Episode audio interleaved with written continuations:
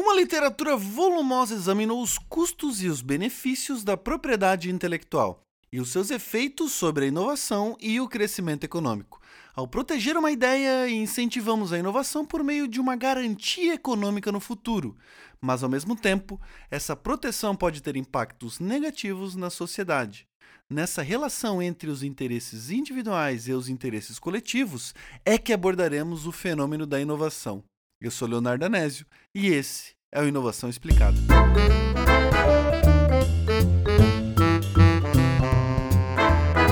Propriedade enquanto direito do homem é uma das prerrogativas mais antigas da humanidade, pois é justamente a partir da ideia de propriedade que nascem as leis que irão reger a relação entre o indivíduo e a sociedade. Por exemplo, Durante o feudalismo, ao compreender as posses de um indivíduo, se identificava quem ele era perante a sociedade. Ou seja, nesse período, quem tinha posse da propriedade da terra era considerado soberano, e os que não tinham posse da terra bastava a condição de vassalo. Posteriormente, a nossa maneira de viver em sociedade será regida pela produção, e nessa ótica, tudo vira insumo, ou meio para produzir algo, buscando a sua exploração econômica. Mais precisamente, compreendemos esses insumos como fatores de produção, os quais compreendem de maneira imbrincada a terra, o capital e o trabalho. Logo, se você tem terras, poderá usá-la em benefício próprio, no mesmo sentido o capital e o trabalho. Desta forma, proteger a propriedade privada é garantir um retorno futuro. Pense comigo. Imagine que você tem umas terras lá em Doutor Pedrinho, cidade de Santa Catarina com seus 4 mil habitantes, tranquila, pacata, e decide plantar fumo nas terras. Obviamente, você precisará, além das terras, capital para investir na plantação e em máquinas, mas também precisará de mão de obra, ou seja, o trabalho. Mas a questão aqui é que esses fatores de produção somente serão empenhados se você tiver uma certeza dos lucros futuros. Existe um risco que poderá ocorrer nesse processo, mas um risco muito grande fará com que você desista da ideia. Se existir uma possibilidade razoável de alguém invadir e tomar as suas terras, logo você irá pensar duas vezes antes de começar a empreitada. Sendo assim, a estabilidade das instituições formadas propiciarão uma condição favorável para a prática empreendedora. Aqui fica fácil identificar que a propriedade de bens materiais representa grande importância nesse jogo capitalista. Logo, proteger a propriedade material confere ao seu dono certa vantagem econômica. No nosso exemplo anterior, proteger a terra para o fazendeiro em Dr. Pedrinho é garantir, em certa medida, que a colheita trará para ele, empreendedor, certo lucro econômico. Mas quando falamos de inovação, estamos falando em grande medida de insumos intangíveis, ou ainda imateriais. Pois se a inovação é a exploração bem-sucedida de boas ideias, a capacidade de gerar ideias e a própria ideia em si vai representar um insumo essencial nessa nova dinâmica econômica. A partir disso, você poderá pensar que proteger uma ideia, ou ainda um bem imaterial, é algo relativamente novo. Parece contemporâneo a possibilidade de impedir a reprodução desenfreada de uma ideia, para que assim possamos ter um certo controle sobre a sua exploração econômica. Mas olha só que curioso, em 1800 a.C., o rei Hammurabi criou um código de leis na cidade da Babilônia, dando origem assim ao Código de Hammurabi. Nesse conjunto de leis que objetivava controlar e organizar a sociedade, destaco aqui a Lei 188, que diz o seguinte: se um artesão adota um menino, ele ensina o seu ofício, esse não pode ser mais reclamado. Ou seja, se o menino aprender o ofício do pai adotivo, ele não poderia mais voltar para a sua família biológica. E aqui estamos falando em 1800 a.C. E fica nítido que essa lei reconhece o valor do conhecimento que era transferido do artesão ao aprendiz como um bem imaterial, pois esse conhecimento conferia ao artesão um certo diferencial em relação à comunidade. Ou seja, o conhecimento do artesão, para ele, era tipo a receita da Coca-Cola, era o seu recurso mais precioso, e guardar ele era sinônimo de obter exclusividade e uma certa vantagem econômica. Aqui o rei Hammurabi sagazmente queria proteger o artesão de perder o seu ofício, pois se o menino aprendesse os macetes com o artesão, ele poderia difundir o conhecimento e possibilitar assim imitadores. A partir disso, reconhecemos que proteger uma ideia é um elemento central na dinâmica econômica. A perda da característica da novidade de um produto ou serviço pela introdução de bens mais atrativos aos consumidores proporciona lucros superiores a quem introduz esse benefício. Frase pomposa e schumpeteriana, que diz o seguinte: o processo de inovação é regido pela introdução de algo novo, que tornará obsoleto ao longo do tempo o produto ou serviço que não apresenta aquela característica de novidade. E aqui percebemos que proteger uma ideia é proteger a difusão dessa novidade, ou ainda esticar o máximo a exploração econômica da ideia. Pensa comigo: se você desenvolver um novo produto e não proteger essa ideia, será muito fácil para os concorrentes desenvolver cópias dessa ideia, que pode ser desde uma cópia completa do produto até a adoção de características pontuais dessa novidade em um novo produto. Nesse cenário, você terá um ciclo de vida do produto mais curto, logo, ganhos econômicos menores. Por outro lado, se você proteger a sua ideia a ponto de impedir completamente a reprodução da sua característica de novidade, conseguirá ter ganhos maiores devido ao ciclo de vida do produto, que também será maior. Então, o resumo da ópera é que proteger uma ideia é assegurar a sua exploração econômica, mas, ao mesmo tempo, o enclausuramento dessa ideia pode ter impactos negativos ao fenômeno da inovação. Daí você me pergunta: poxa, então pode ser ruim proteger uma ideia? E eu respondo: sim, pode ser ruim.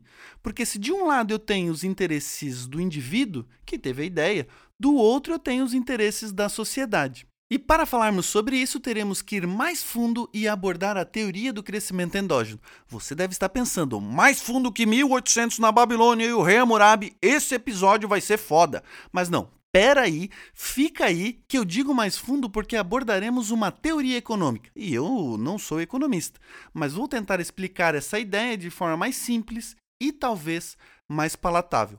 Voltando à teoria do crescimento endógeno.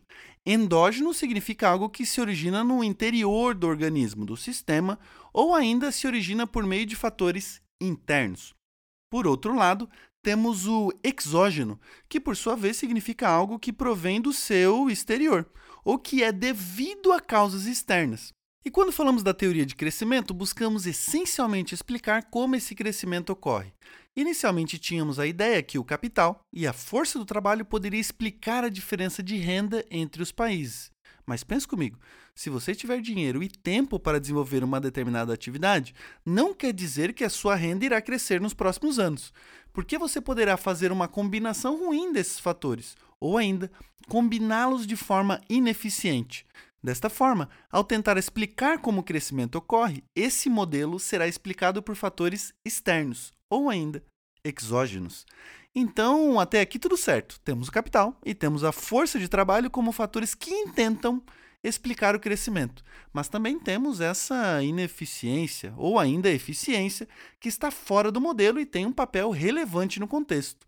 A partir disso, alguns autores começaram a compreender esse fator exógeno, ou seja, a ineficiência ou eficiência na combinação dos fatores, né, como algo interno no modelo, ou ainda endógeno.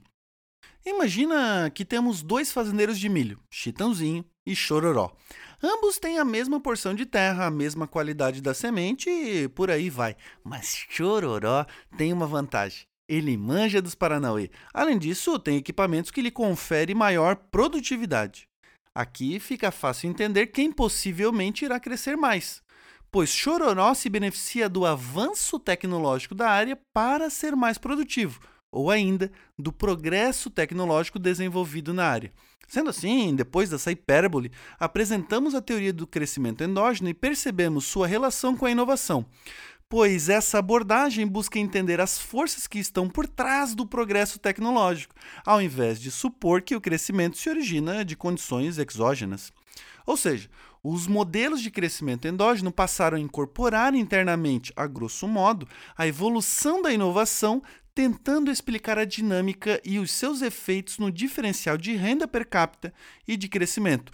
Porra, Léo, o que você quis dizer com isso? Quis dizer o seguinte: a inovação e seu efeito de difusão permite o progresso tecnológico, e esse progresso tecnológico permite o crescimento e o avanço da sociedade. Lembre que o chororó, não cantor, o fazendeiro de milho do nosso exemplo, só é mais produtivo porque se beneficia de um progresso tecnológico. Progresso esse que não foi ele que desenvolveu, mas de alguma forma ele foi impactado por esse avanço. Ou seja, ele consegue plantar milho melhor por causa desse acúmulo de inovações ao longo do tempo. Sendo assim, o crescimento econômico é dependente de um processo de acumulação de conhecimento, onde o progresso tecnológico se estabelece pelo incremento no estoque de conhecimento da economia. Lembre que a inovação depende do conhecimento. Se esse conhecimento ou ainda esses bens imateriais circulam livremente, logo o progresso tecnológico será mais rápido. Ou seja, as inovações de hoje só ocorreram pelo conhecimento e as inovações geradas no passado. Essa ideia apresenta como ponto fundamental o caráter não rival que caracteriza as ideias, pois é a partir da acumulação de conhecimento que há o impulsionamento e o processo de aperfeiçoamento tecnológico.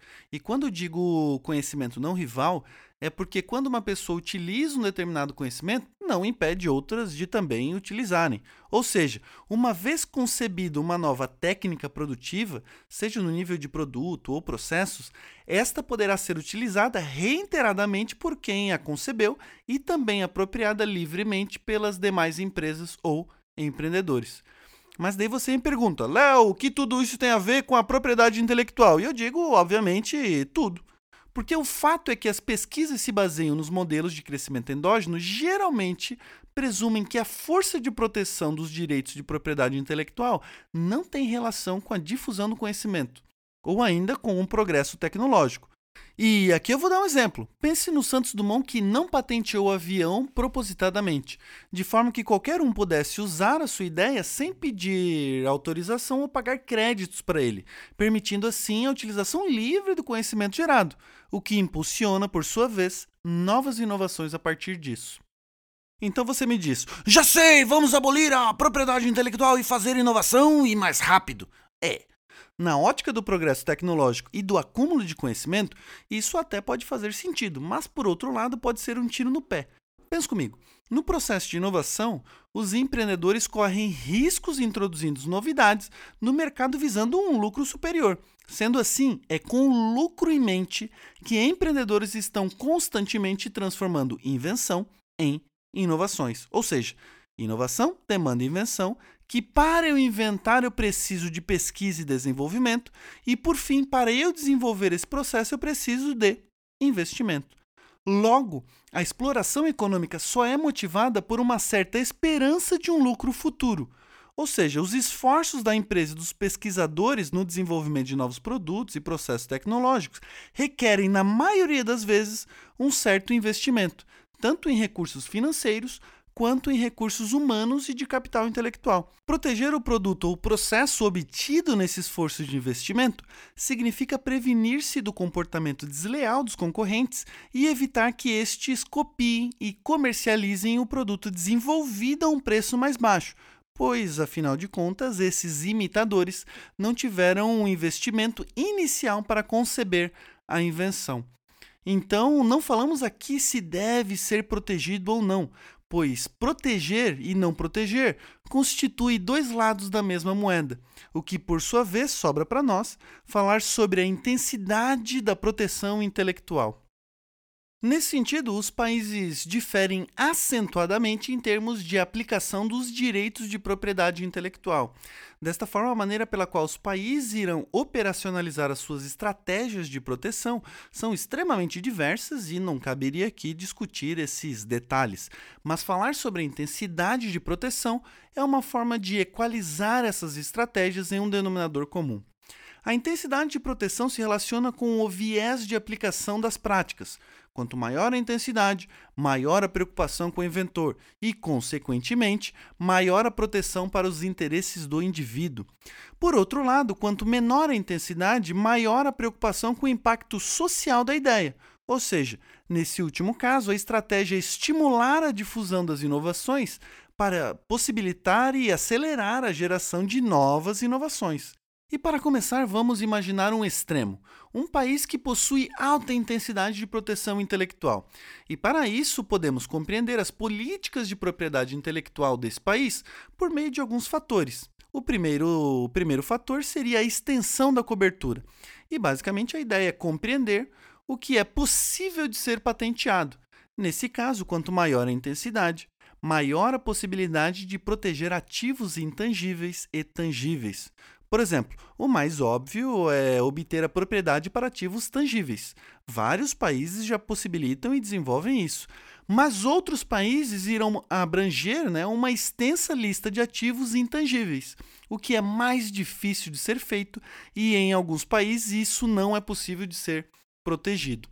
Podemos também compreender a adesão a acordos internacionais o que de forma autoexplicativa abrange a participação dos países em tratados internacionais de proteção. Neste caso de alta intensidade de proteção, os países irão desenvolver vários acordos internacionais visando proteger a propriedade individual também em outros países. Na sequência, temos a duração da proteção, ou seja, quanto maior o tempo garantido ao inventor, maior a intensidade de proteção. E inverso também vai fazer sentido.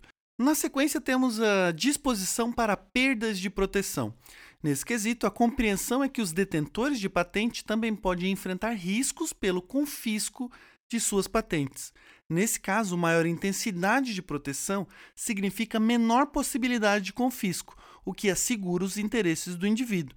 Já em países com menor intensidade de proteção, esses poderão requerer a patente do detentor principalmente se a mesma servir para uma melhoria social. Por fim, temos os mecanismos de aplicação, que compreende a capacidade pública na aplicação de instrumentos para garantir o cumprimento das normas substantivas. Basicamente, maior intenção significa maior capacidade de fazer valer as leis. E, obviamente, como em todos os exemplos, o inverso sempre vai ser possível. Sendo assim, chegamos na conclusão.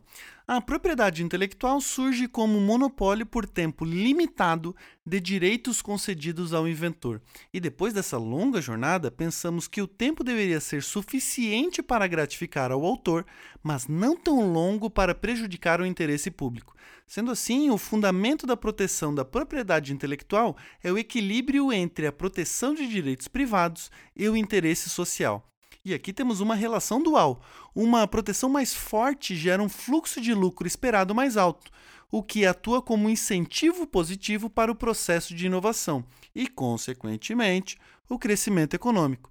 No entanto, maior intensidade de proteção reduzirá a capacidade do país de estimular e acelerar o processo de acumulação de conhecimento e, consequentemente, o progresso tecnológico. A intuição é simples. Um aumento da intensidade de proteção tende a aumentar o crescimento econômico, aumentando a taxa de lucro do empreendedor, mas, em contraste, produz um impacto negativo no processo de acumulação de conhecimento.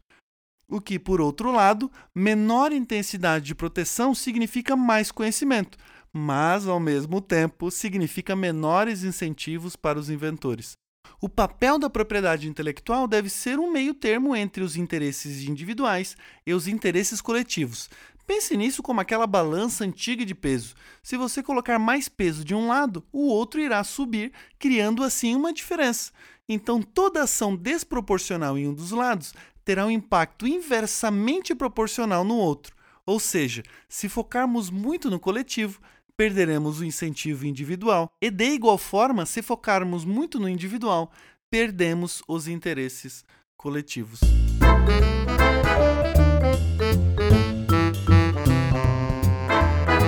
Esse foi o artigo intitulado A Proteção Mais Forte da Propriedade Intelectual Estimula a Inovação, originalmente publicado em inglês e, obviamente, citado aqui por meio de uma tradução livre. Artigo esse publicado em 2012 e apresentado em apenas três páginas. Sim, três páginas. Apesar de relativamente pequeno, esse artigo conta com uma abordagem teórica extremamente densa, unindo teoria e modelos matemáticos para explicar a influência da propriedade intelectual sobre o fenômeno de inovação.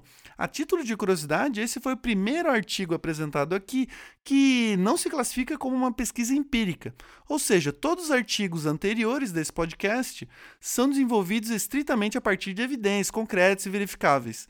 Sendo essas evidências coletadas por meios, obviamente, de estudos quantitativos ou ainda qualitativos. Ou seja, para a consolidação dessa ideia né, dos resultados de pesquisa, ainda falta validação a partir da verificação da realidade, o que não tira o brilho desse artigo, até mesmo porque já existem artigos empíricos sobre o tema, mas isso foi só um adendo mesmo. Caso você queira ler o artigo na íntegra, confira mais informações na descrição. Eu sou Leonardo Anésio e muito obrigado pela sua audiência.